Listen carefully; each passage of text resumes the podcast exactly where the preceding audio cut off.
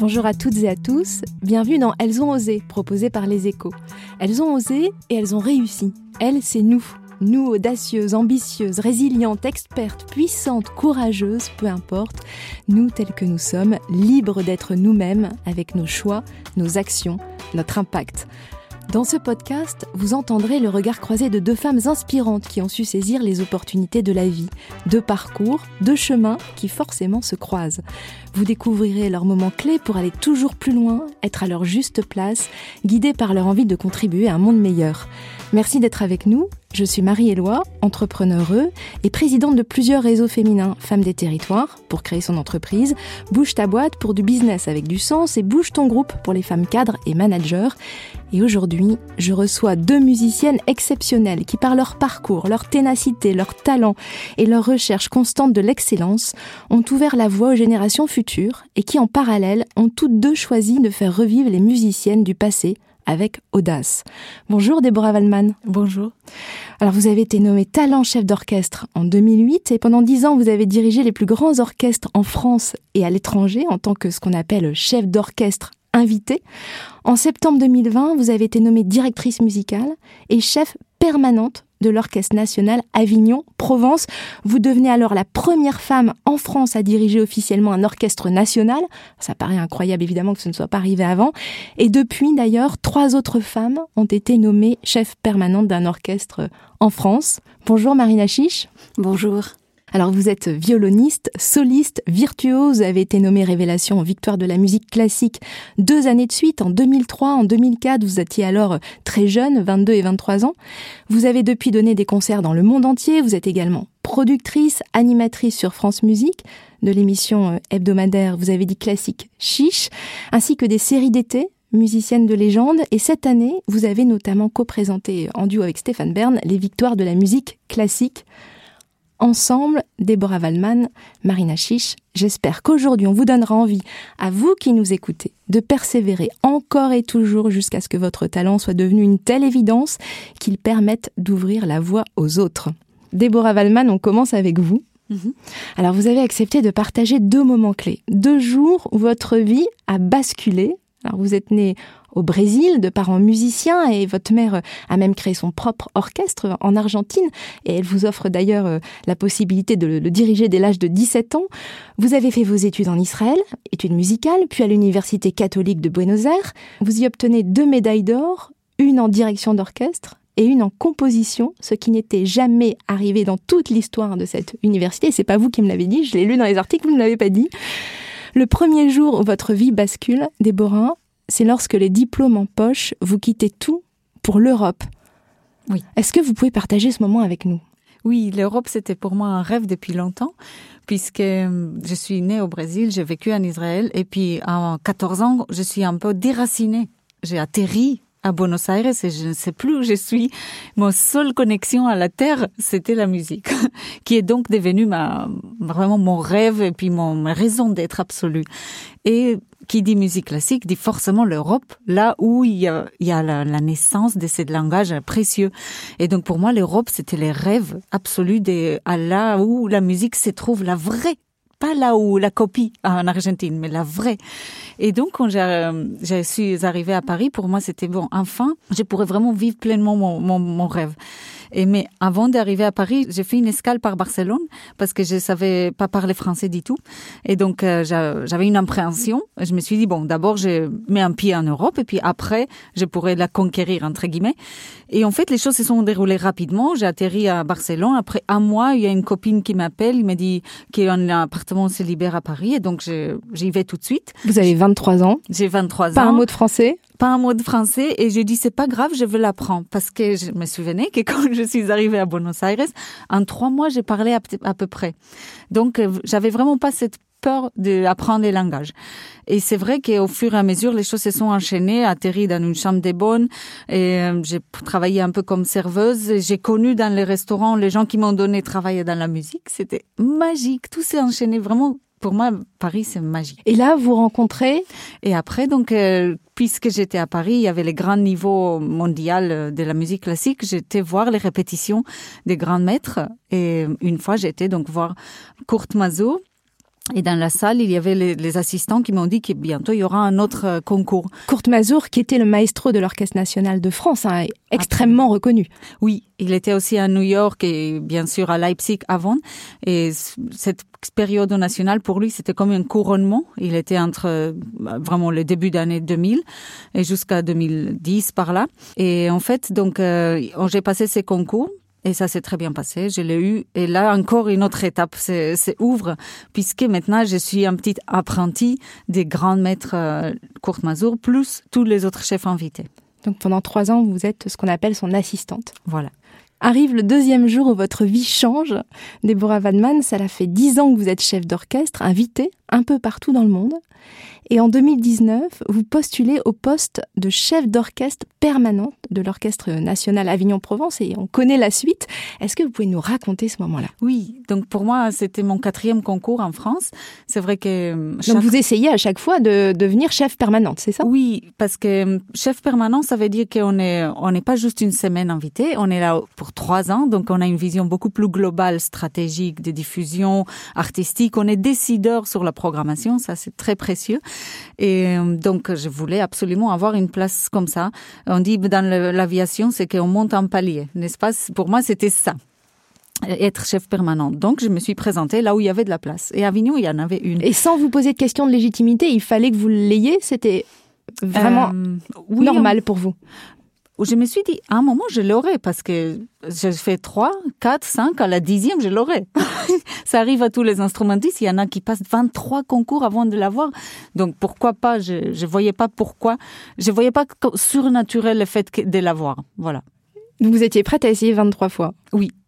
Mais il, faut, il, fallait, il fallait réussir à un moment. C'est sûr. Et donc là, je me suis vraiment creusé la tête sur un projet et puisque j'avais déjà passé quatre fois, voilà, donc j'avais un peu rodé mes idées. Et je pense que c'est mon projet qui l'a emporté cette fois-ci. Vraiment, c'est le projet qui a été le plus convaincant, que j'ai eu les retours des, des jurys. Et là, quelques mois après la nomination, je découvre qu'apparemment c'était la première fois qu'une femme est nommée à la tête d'un orchestre permanent. En France. En France, voilà. Alors que dans d'autres pays, ça existe euh, depuis bien plus longtemps. En Allemagne, depuis euh, depuis 10 euh, ans. Et votre orchestre compte 40 musiciens à Avignon, mais ça peut monter jusqu'à 100 ou 120 musiciens. Oui, ça dépend des formations. Mon orchestre, quand on fait 120 musiciens, c'est qu'on se retrouve avec d'autres orchestres. Sinon, ça coûte trop cher. Marina Chiche, à vous. Alors, vous êtes née à Marseille, vos parents sont de grands mélomanes. Tout va très vite pour vous. À 3 ans, vous avez un coup de foudre pour le violon. À 4 ans, vous entrez au Conservatoire de Marseille. À 16 ans, vous êtes admise comme première nommée par le Conservatoire supérieur de musique, où vous obtenez 4 prix, dont celui du violon. En parallèle, vous décrochez une licence de littérature allemande, puis un doctorat en art.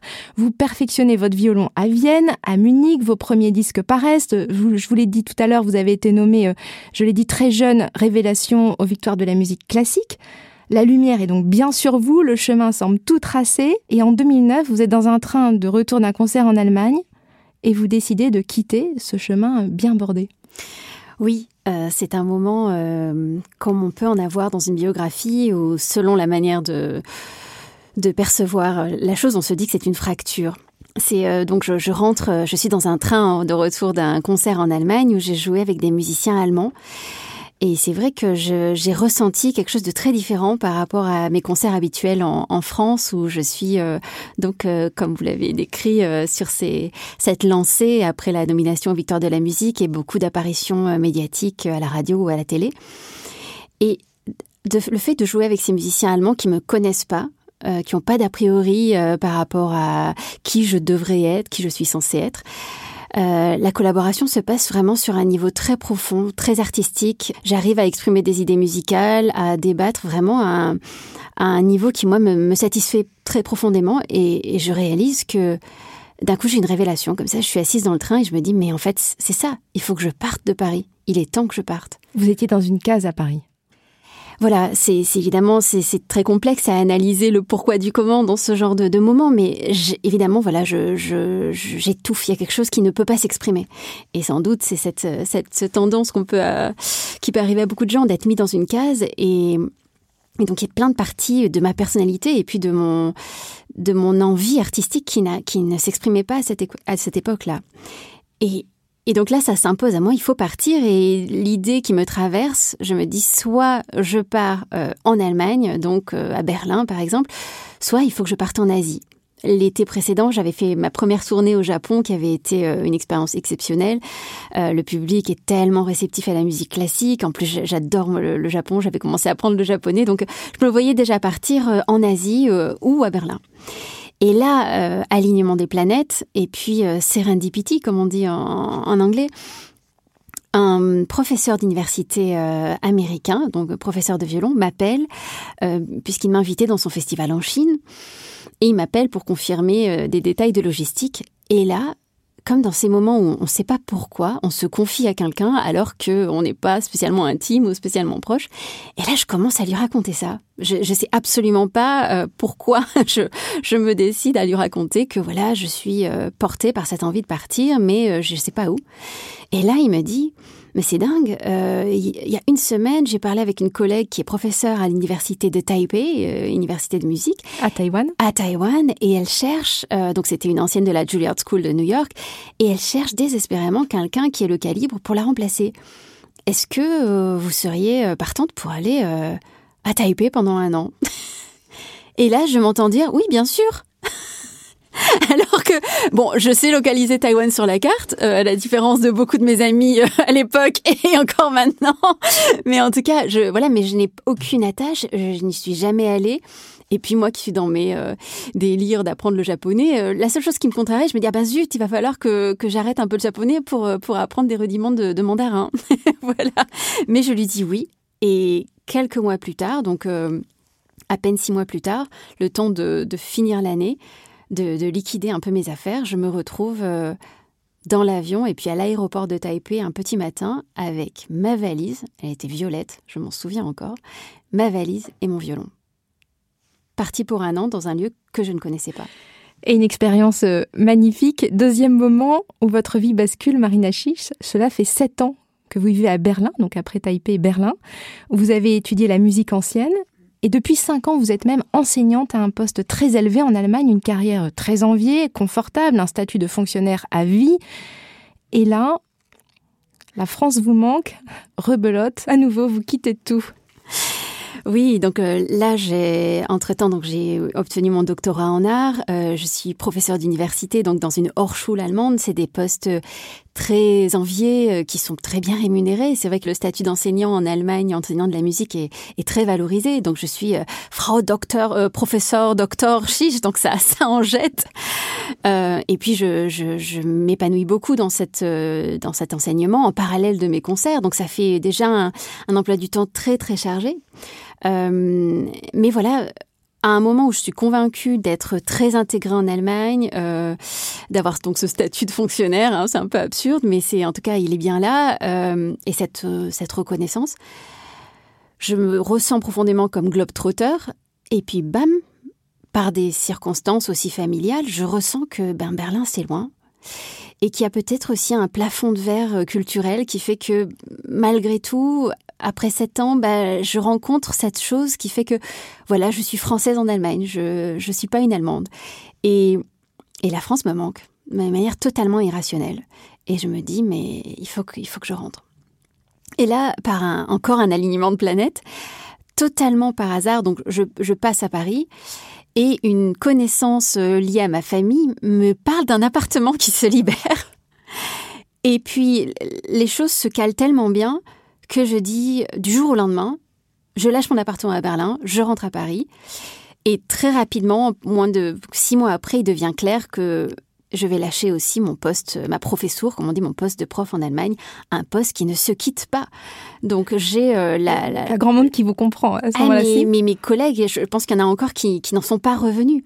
Euh, et j'ai même rencontré beaucoup de résistance. C'est assez intéressant aussi quand on prend le choix de partir. Euh, on prend un choix qu'on peut qualifier d'audacieux, peut-être même des fois de, potentiellement très dangereux. Et en fait, j'ai pas rencontré du tout de soutien. Au contraire, j'ai rencontré une résistance des gens qui restent. Donc ça, c'était très intéressant comme, comme moment. Mais pour autant, pour moi, l'évidence était là. Le choix s'était imposé du jour au lendemain. Vous savez, ces moments où d'un coup, ça bascule, le tipping point. Euh, et là, je rentre en France et puis je, lance un blog. Donc là, moi qui déteste les réseaux sociaux à cette époque-là, je suis sur le point de tout fermer. Et par chance, euh, la chance des algorithmes aussi, hein, je vois passer une annonce sur Internet d'une formation en ligne euh, sur des questions de marketing digital et de réseaux sociaux.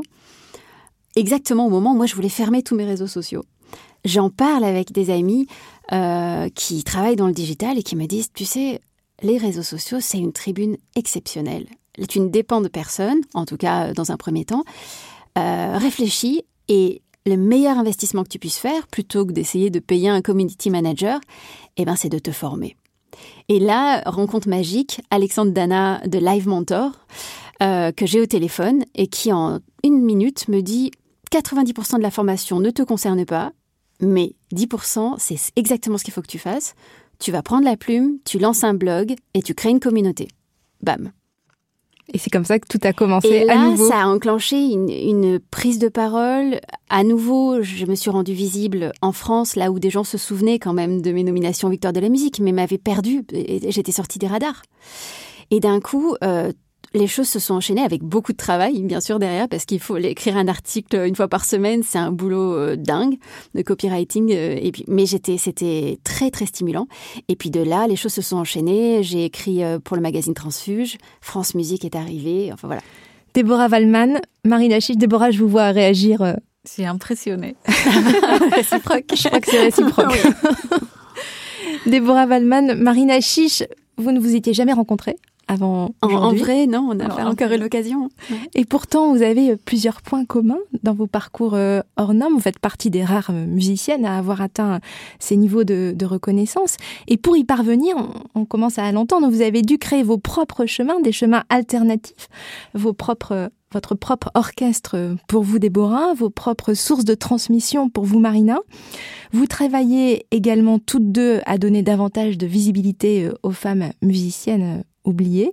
Et tout ça avec une maîtrise et un leadership impressionnant. Je vous propose d'échanger sur ces sujets en regard croisé avant de terminer par un portrait chinois. Très rapidement, toutes les deux, est-ce que vous avez toujours su que vous vouliez atteindre les plus hauts niveaux dans vos domaines respectifs? Est-ce que c'était vraiment ancré dans les tripes, Déborah Pour moi, je pense que oui. Au départ, c'est-à-dire quand j'étais petite, je voulais, je pensais que la musique était trop dure et que je ne pourrais pas en faire. Oui, parce que c'est beaucoup de travail. Et tant qu'un enfant, des fois, on est. Et ma mère ne me faisait pas travailler. C'est moi qui étais petit à petit, mais quand j'avais envie, quand j'avais pas envie. et en fait, le déclic donc était en Argentine, et c'est là que j'ai pensé, bah, quoi qu'il soit que je fasse, je voudrais arriver au plus haut niveau, de toute façon. Donc c'est la musique.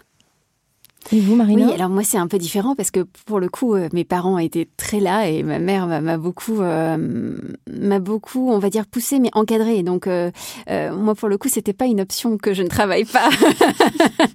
mais ça c'est une valeur qui m'a été transmise pas que dans le pas que dans le violon. C'était exactement aussi ce que ce que vous disiez, Déborah, c'est que quoi que je fasse, il y avait cette idée de, faire au mieux, de, faire bien et d'aller euh, d'élargir en fait ses, compétences, ses capacités, etc. Et donc ça, c'est quelque chose que j'ai transporté euh, un petit peu dans, dans toutes les disciplines. Mm. Cette envie d'excellence. Mm. Déborah, dans une interview au journal La Croix, vous précisez avec humour que la seule difficulté que m'évalue le fait d'être une femme est une carrière qui évolue deux fois moins vite que celle de mes collègues masculins. Aujourd'hui, chez les étudiants en musique, il y a, je crois, à peu près autant de femmes que d'hommes, mais au final, il n'y a plus que 4% de femmes chefs d'orchestre, c'est-à-dire 96% d'hommes. Quand avez-vous réalisé que dans votre parcours, vous étiez souvent bah, la seule femme? Bah, C'était vraiment après la nomination, parce que même dans des concours, je me souviens, donc il y a 15 ans, euh, aujourd'hui, quand je regarde les photos, je vois, tiens, on est 20 et je suis la seule femme. Mais j'ai pas réalisé à l'époque, c'est dingue. Parce que pour moi, l'essentiel, c'était autre chose, évidemment.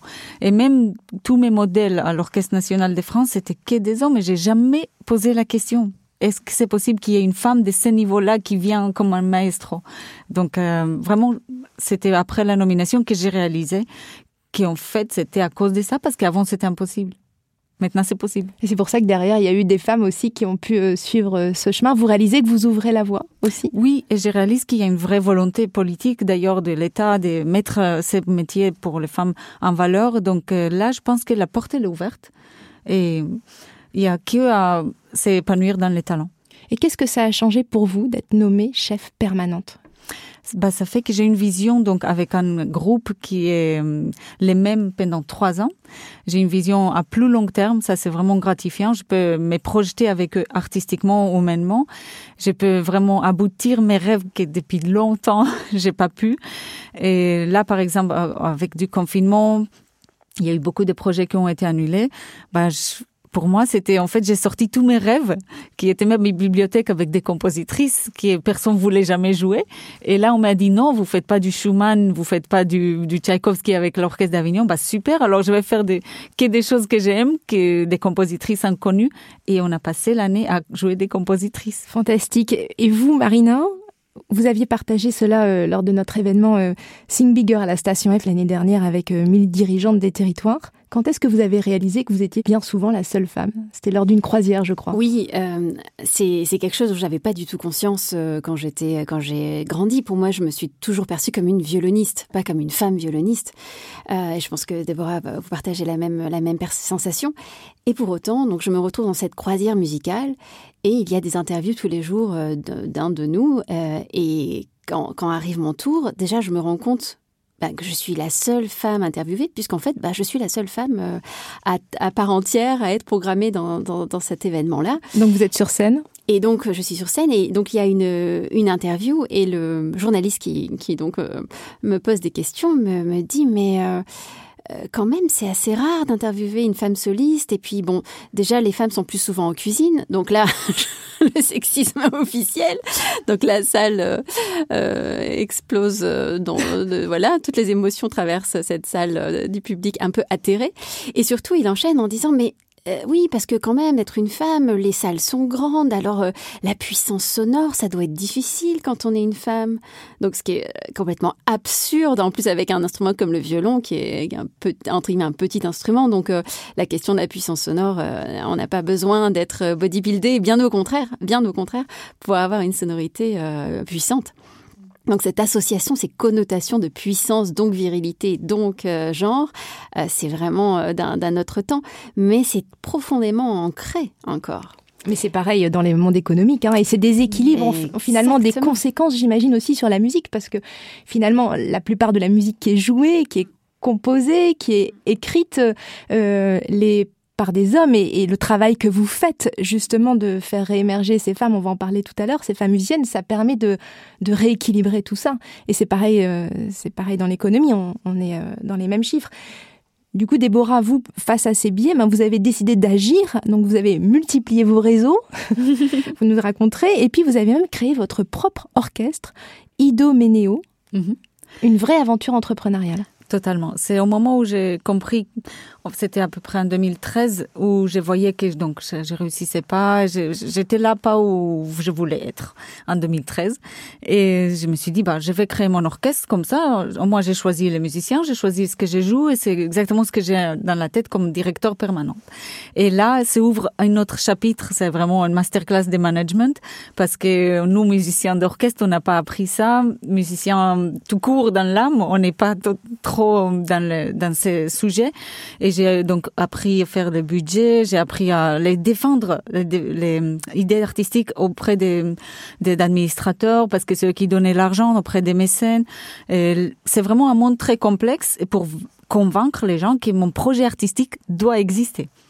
Et qu'est-ce qui vous a donné l'envie de créer votre orchestre? Comment vous vous rappelez de ce moment-là et vous dites bah, j'y vais, ok, c'est peut-être euh, compliqué? Oui, c'était vraiment dire bah moi aussi je peux. Alors là, après, quand on crée son orchestre dans le milieu classique, il y a beaucoup de créneaux. Donc il y a les baroqueux et moi on m'a dit mais non il faut que tu fasses un ensemble baroque ça cartonne. Et en fait moi je suis pas baroqueux parce que c'est pas ma, ma, ma veine. Et j'ai dit non moi si j'ai fait un, un, orchestre ça sera vraiment un orchestre sur un instrument moderne. Et après j'ai donné j'ai façonné artistiquement mais je voulais pas juste faire pour faciliter ce qui marchait dans les marchés entre guillemets. Parce que les baroques souvent c'est des petites formations donc c'est moins cher. Et c'est vrai que ça peut aller dans tous les festivals rapidement et il y a une poussée des ensembles baroques à l'époque en tout cas. Donc j'ai pris le, les schémas comme d'habitude, les plus difficiles mais les plus authentiques. Je vois Marina qui rigole. oui, parce que je, je crois qu'on partage ça avec Déborah, que s'il y a deux chemins qui se présentent, eh ben, on sait lequel on prend. il y a beaucoup de, de chefs d'orchestre, qu'ils soient femmes ou hommes, qui créent leur propre orchestre? Euh, oui, en France, on a beaucoup de possibilités de le faire, donc ça c'est très riche. Et donc oui, presque. D'ailleurs, avant d'être nommée, toutes les femmes que je connaissais créaient leur orchestre parce qu'elles n'avaient pas la place dans des orchestres permanentes. Donc je peux citer Laurence Equilbé, Claire Gibault et plein d'autres. Euh, Simone Menezes qui ont tous créé leurs ensembles. Et, mais je vois aussi que donc les choses changent et que, comme vous avez dit, depuis 2019, il y a eu trois autres nominations que la mienne. C'est énorme. Et je pense que ça va aller très vite, les, la nouvelle génération. Il y a, il y a plus de, de, barrières et surtout pour les décideurs, et ça devient euh, la même compétence. Il on n'est plus dans une situation de handicap. Et ça, c'est précieux. Et puis une, une, véritable aventure entrepreneuriale, on l'a dit, parce que c'est euh, votre orchestre qui existe toujours, hein, c'est 40 musiciens, c'est environ 50 000 euros par concert à mhm. trouver. Oui, aller euh, convaincre et après, évidemment, euh, rétribuer intelligemment, faire plusieurs concerts par production. Alors Marina, vous, pour transmettre votre musique, votre expertise, vous avez créé vous l'avez dit, votre communauté, euh, et vos, aussi vos propres sources de visibilité, donc le site internet, le blog, votre newsletter, vous avez aussi créé vos propres émissions sur France Musique. Est-ce que tout ça, c'était évident une fois que vous aviez commencé Ou alors à chaque fois, il a fallu puiser dans votre euh, légitimité Comment vous avez fait? Alors, euh, j'ai un nom de famille euh, qu'on utilise souvent d'ailleurs dans les, émissions. chiche. Et c'est vrai qu'il y a une dimension d'audace de, se lancer, même si on ne sait pas encore, ou on pense qu'on ne sait pas encore faire, parce qu'en fait il y a, je me suis rendu compte que dans ma formation, il y avait beaucoup de transferable skills, donc ces compétences qu'on peut transporter, transférer d'un domaine à l'autre. Donc on parlait d'exigence tout à l'heure, euh, de goût de l'excellence par rapport à une formation euh, instrumentale, donc violonistique euh, très poussée. Et ça, ça donne une méthodologie euh, très très puissante que j'ai aussi appliquée à l'école et après dans mes études. Donc une rigueur aussi. Oui, une rigueur, une force de frappe de travail. Je pense que Déborah partage aussi parce qu'elle est défricher des partitions, euh, en même temps faire du multitasking par définition. Moi, j'ai été formée au multitasking. J'ai fait des cursus euh, euh général euh, au lycée. En même temps, je faisais mon conservatoire. Je suis montée à Paris, conservatoire supérieur. Je faisais la fac en, par correspondance.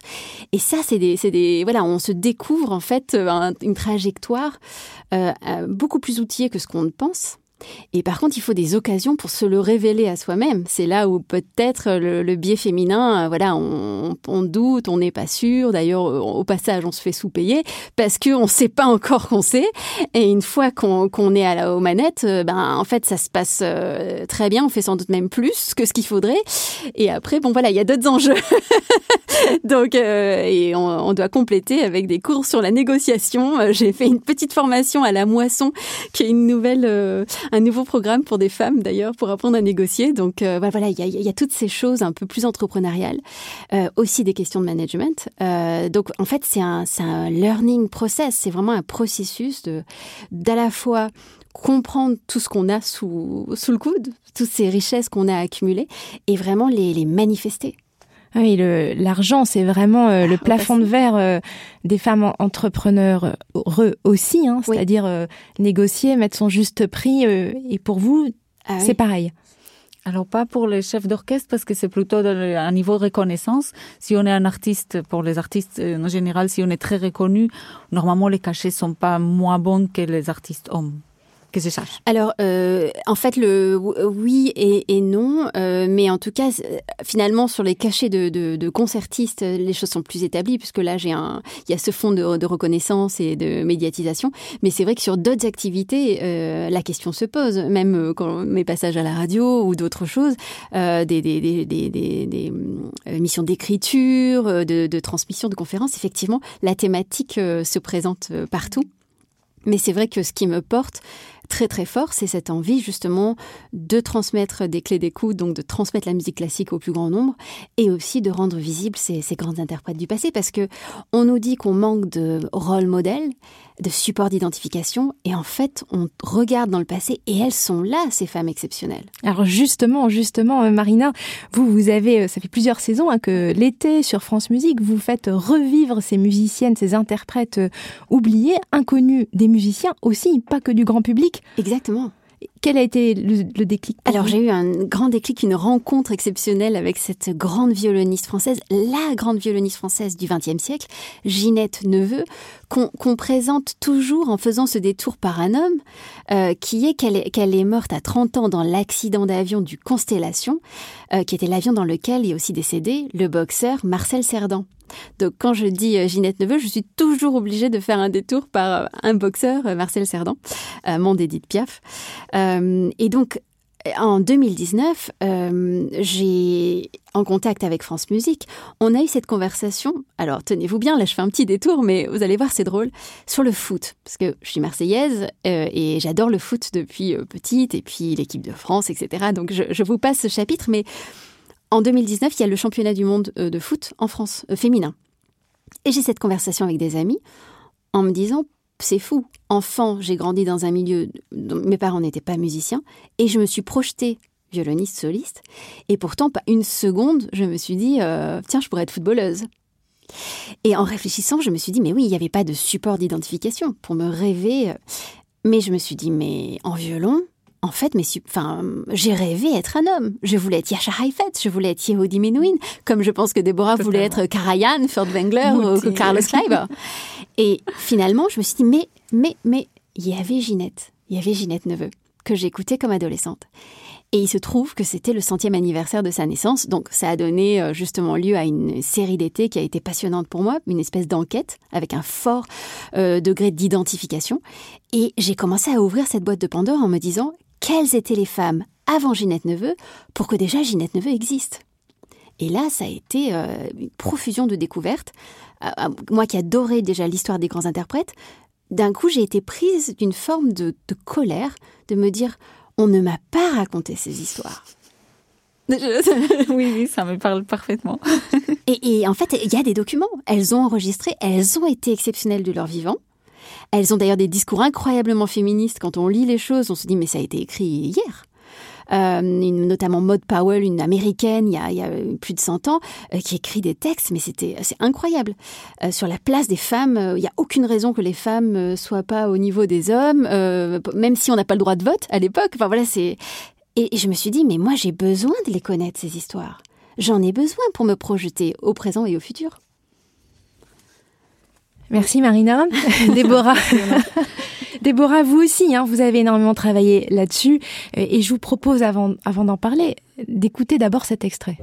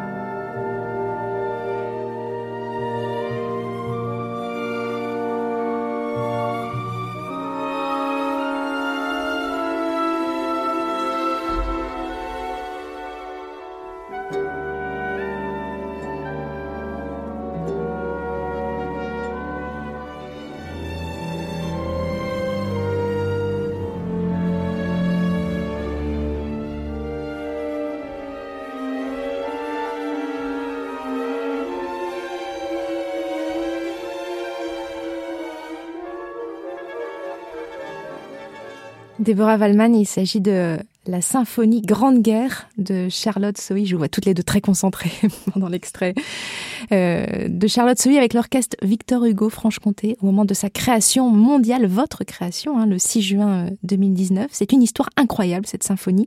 C'est une composition oubliée que vous avez fait vivre grâce à une rencontre. Oui, c'est en 2013 que j'étais invitée par Claire Baudin au festival Présence féminine à Toulon, à donc diriger un programme entièrement dédié aux compositrices que j'ai trouvé ridicule parce que je connaissais aucune, aucun nom. Et en étudiant les partitions, je me suis dit mais en fait pourquoi je le connais pas puisque la musique est de bonne qualité? Et d'ailleurs même à l'époque j'avais pas un piano chez moi, j'allais travailler chez des voisins. Et un jour, je joue donc Charlotte Soy, c'était le thème varié pour violon, et il y a la, la, dame qui est de la maison, la propriétaire, elle vient me dit mais vous jouez du Debussy Et j'ai dit non, c'est un programme des compositrices. Et donc le petit-fils de, de Charlotte Soy était dans la salle lors du concert. Je lui ai dit que j'adore la musique de sa grand-mère et que s'il a d'autres, je serais très prenante. Et comme ça, donc il m'envoie toutes les semaines des partitions. Elle a un petit opus de 30 mais beaucoup de mélodies, 30 opus seulement.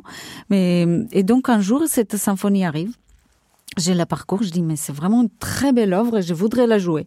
Et qui n'a jamais été jouée. Hein. C'est là qu'il me dit bah si vous allez la jouer, ça serait une création mondiale parce que ça n'a jamais été joué.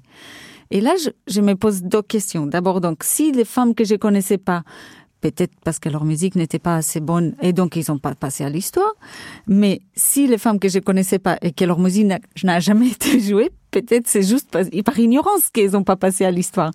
Donc, je me mis en œuvre à vraiment faire la création de cette mondiale, de cette symphonie, 102 ans après l'écriture, puisque donc cette symphonie est écrite en 1917, et pendant que le mari de Charlotte a été au front, à la guerre.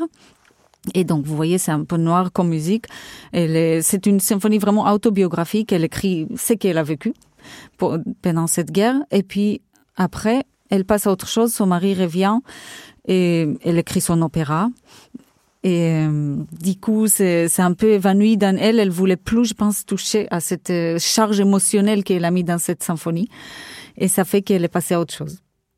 Parce que son opéra, elle a passé 20 ans pour pouvoir l'aboutir, alors que la symphonie, elle n'a pas fait le même effort.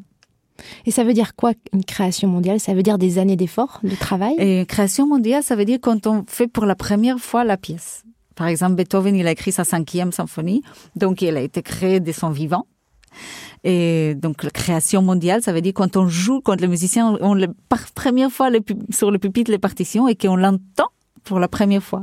Il a fallu éditer les, les partitions, j'imagine, ou pas? Alors justement, le petit-fils, c'est un retraité, ancien directeur de conservatoire, musicien, chef d'orchestre aussi, et il a passé sa vie à éditer sa musique il a saisi tout à l'ordinateur. Et d'ailleurs, il dit, donc ça fait 40 ans qu'il parle à tout le monde de cette musique et personne voulait l'entendre. C'est incroyable. Et donc là, on a fait la création mondiale. Donc on a joué pour la première fois.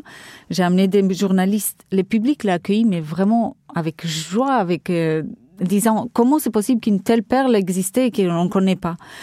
Et après, donc, euh, j'ai joué la semaine dernière à Radio France avec l'Orchestre national de France qui étaient aussi très surpris de ne pas avoir connu cette pièce du tout. Ils étaient mais ravis d'avoir découvert une perle patrimoine français de cette qualité. Et pour tout vous dire, à la fin du concert, c'était tellement prenant qu'il y a eu, il a compté lui, 17 secondes de silence. C'était pour dire combien les publics étaient mais accrochés.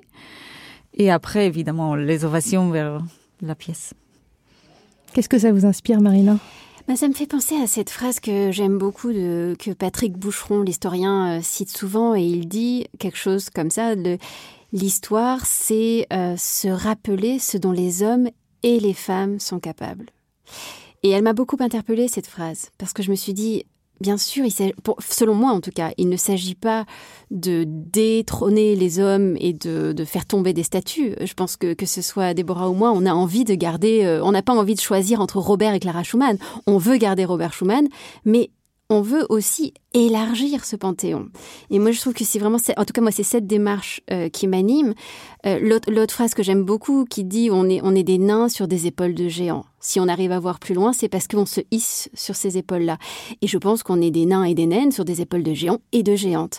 Et, et, moi, c'est exactement, je pense, cette même, euh, cette même mission qui m'anime que, que Déborah. Et c'est ce que je mets dans, dans la série d'été, donc sur France Musique, musicienne de légende. C'est raconter ces femmes exceptionnelles, la diversité de leur parcours. Parce que justement, on a aussi des femmes qui étaient hyper professionnalisées, d'autres pas du tout, qui ont lâché les choses pour fonder un foyer, par exemple.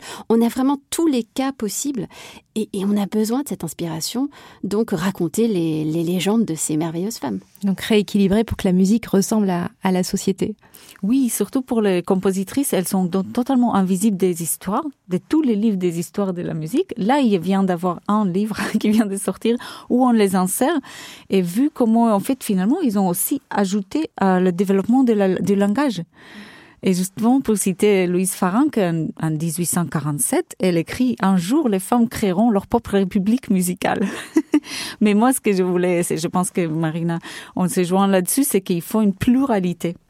Évidemment. Bien sûr qu'il faut cette pluralité et je pense que ça passe aussi dans le travail de l'imaginaire. Euh, pour, pour se dire quelle sera euh, la prochaine euh, grande chef d'orchestre ou la prochaine grande violoniste soliste, c'est important de savoir qu'on n'est pas, on est, oui, on est les premières, mais on n'est pas totalement les premières, on vient pas de nulle part. Et donc ça donne encore une puissance dans ses racines. En tout cas, moi, c'est aussi ce qui m'anime dans, dans la série d'été et dans un, dans un livre qui est à venir très prochainement. Et vous en avez tiré un livre d'ailleurs, oui, Déborah Valmanon En mois, mai dernier, le 6 mai, c'est sorti. Donc le livre s'appelle La symphonie oubliée et il raconte livre. tout. Ah, Il raconte cette aventure de redécouverte de cette symphonie. Et vous, votre livre, Marina? Apparaître fin octobre. Qui s'appelle? Musicienne de légende. En quelques mots, votre Graal à toutes les deux, c'est quoi? Marina? Un Stradivarius, c'est quoi? Oui, alors ça, un Stradivarius, euh, je, avec plaisir, j'appelle tous les euh, mécènes et généreux. C'est un violon qui vaut extrêmement cher. Hein. C'est un violon qui vaut extrêmement cher, euh, qui en plus, si on pense au marché de l'art, est un investissement très très intéressant parce que les les, les courbes de ces marchés-là sont délirantes. Donc c'est absolument impossible en fait pour un musicien de, enfin pour un violoniste de nos jours de s'acheter son, son Stradivarius, c'est quasiment impossible. Et pourtant, c'est des objets exceptionnels, euh, mythiques, qui ont aussi été joués par des grands interprètes. Donc c'est pareil, s'inscrire dans une lignée. Donc évidemment, ça c'est un fantasme qui est très très euh, très fort. Euh, mais toujours cette envie de transmettre encore plus cette musique classique avec mon violon, que ce soit dans les concerts, au micro ou avec la plume à la main. Et le Stradivarius, quand on est chef d'orchestre, c'est quoi? C'est la Philharmonie de Berlin. Alors, je vous le souhaite euh, à, toutes les deux. Avant de passer au, portrait chinois, je vous propose d'écouter Le Liebeslide de Fritz Kreisler, qui est extrait du disque de 18 miniatures pour violon de Marina Chiche et Aurélien Pontier.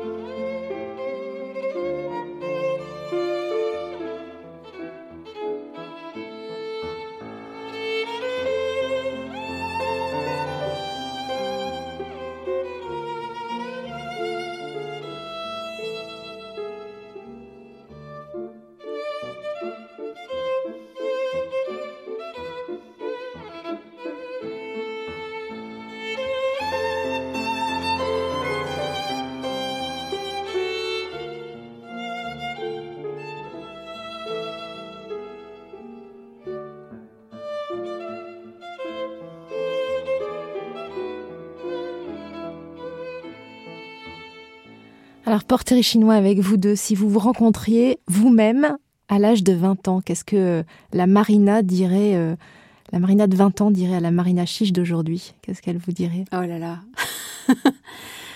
Elle lui dirait d'avoir confiance. Elle lui dirait de, faire confiance. Euh, Et la Marina de 20 ans qui dit à la Marina d'aujourd'hui? Bien joué. non, parce que en fait, c'est marrant, ça, rejoint le, point de départ de notre, échange. Euh, quand, on, regarde certains événements de sa vie, on se dit, on a pris la tangente, euh, on a fait une sortie de route, c'est une fracture. Euh, quand je suis partie à Taïwan, c'était un pari délirant. Ça pouvait même être vu comme quelque chose de, presque suicidaire. Et après coup, je me suis rendu compte que bah, des fois, il faut tout casser pour construire. Et vous, Déborah, qu'est-ce qu'elle vous dirait, la Déborah de, de 20 ans? Elle dirait T'as vu, c'était possible. Ce qui vous ressource? Moi, c'est la lecture, l'étude les chorales des bacs. Revenir à la musique, moi aussi, c'est quelque chose dans la, quand je vais dans la profondeur des, partitions. C'est vrai que Bach euh, est un est merveilleux. Sinon, euh, le chocolat et le foot. La discipline de vie qui vous sauve. Vous avez toutes les deux. Euh, on, le voit pas là, mais vous tenez toutes les deux très droites. Vous avez une posture. Vous m'avez parlé des chaises alors qu'on m'en a jamais parlé dans ce podcast. Quelle est votre discipline de vie à toutes les deux? Moi, j'ai besoin vraiment de ces chorales des bacs tous les jours. C'est, ma façon de me connecter, de respirer. De. Même avant un concert, je me, me au piano, j'ai fait un choral. Je sens la respiration et je sais que je suis maître de la situation. Alors moi, c'est, je vais vous prendre à contre-pied. Euh, ma discipline actuelle, c'est d'avoir moins de discipline. En fait, je me bats avec moi-même pour lâcher prise avec ce foutu perfectionnisme. Euh, parce que j'ai réalisé il y a pas longtemps, et d'ailleurs je, l'ai dit, j'étais dans, un, dans une intervention euh, pour, le, pour, le, groupe Natixis, euh, le groupe féminin Win, qui est vraiment très très motivant, et on échangeait, et d'un coup j'ai sorti cette phrase, je ne sais pas d'où, en disant la perfection c'est l'obstacle. Et ma discipline, c'est de me rappeler de mettre du plaisir dans ce que je fais et d'arrêter avec cette foutue discipline. De quoi n'avez-vous plus peur? Je n'ai plus peur de, d'affronter des pièces justement que j'ai jamais dirigées.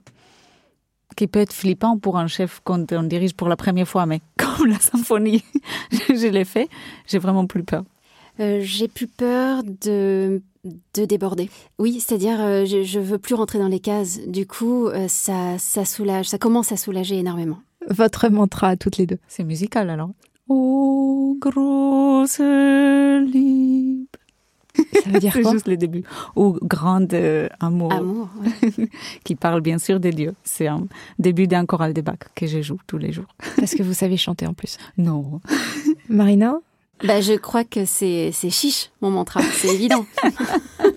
merci Déborah Waldman, merci Marina Chiche, merci à vous toutes et tous qui nous écoutez. Un immense merci aussi à Dimitri Mayer et Pauline Lagache. Merci à Zaya Cassel et à toute l'équipe des échos pour l'organisation. Si vous avez aimé ce podcast, je vous remercie de le préciser avec un 5 étoiles. Cela nous aidera à continuer sur cette voie. Merci pour vos commentaires que j'ai hâte de lire.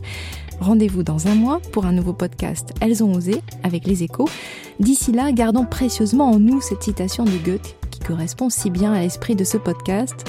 Quoi que tu rêves d'entreprendre, commence-le. L'audace a du génie, du pouvoir, de la magie.